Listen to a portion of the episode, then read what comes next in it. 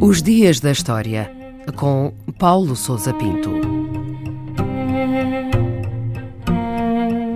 2 de novembro de 1721, o dia em que o czar Pedro o Grande foi proclamado como imperador de todas as Rússias. Foi nesta data que o czar Pedro I adotou oficialmente o título de Imperador de todas as Rússias. A palavra czar deriva de César, tal como a forma alemã Kaiser, e era o título usado pelos reis da Rússia desde o século XVI. O novo título de imperador, que lhe foi atribuído pelo Senado russo, elevou a posição do czar a um novo patamar de proeminência política. A dignidade imperial era de facto apenas reconhecida pelas casas reais europeias ao imperador do Sacro Império Romano-Germânico, que reclamava a herança do Império Romano. Por isso, a sua utilização pelo czar só foi reconhecida pela Polónia, pela Prússia e pela Suécia. Pedro adotou o título de uma fase tardia do seu reinado, no rescaldo de uma longa guerra com o Império Sueco que durou mais de duas décadas e na qual a Rússia saiu vitoriosa e emergiu como uma nova potência regional. Foi, portanto, a consagração dos seus sucessos políticos e militares e um sinal inequívoco do novo papel que a Rússia pretendia desempenhar na arena internacional. E como é que podemos descrever o reinado de Pedro o Grande? Pedro era filho do czar Alexis I e subiu ao trono em 1682, tendo governado a Rússia durante os primeiros anos, conjuntamente com o seu irmão Ivan V.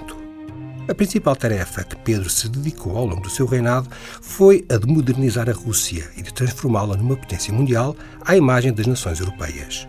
Em 1697, o czar viajou incógnito a diversos países europeus, onde tomou contacto direto com a sociedade, a cultura e a política da Europa.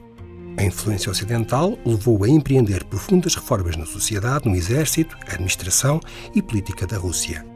Ficaram célebres as suas ordens para o uso de vestuário ocidental e para o corte das barbas dos seus cortesãos. O seu reinado foi ainda marcado pela criação de uma marinha de guerra que permitiu a expansão da Rússia no Mar Negro. Por fim, Pedro ordenou a construção de uma nova cidade à moda europeia, São Petersburgo, que demorou vários anos a ser erguida e que veio a substituir Moscou como capital em 1712. E depois do reinado de Pedro Grande, o que é que ficou como legado?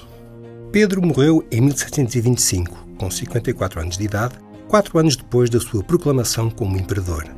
A sua derradeira campanha militar foi dirigida contra o Império Persa e permitiu à Rússia exercer uma influência inédita na região do Cáucaso e do Mar Cáspio. O reinado de Pedro alterou substancialmente o perfil da Rússia, agora Império Russo. Por um lado, transformou um reino feudal e de instituições arcaicas numa potência moderna.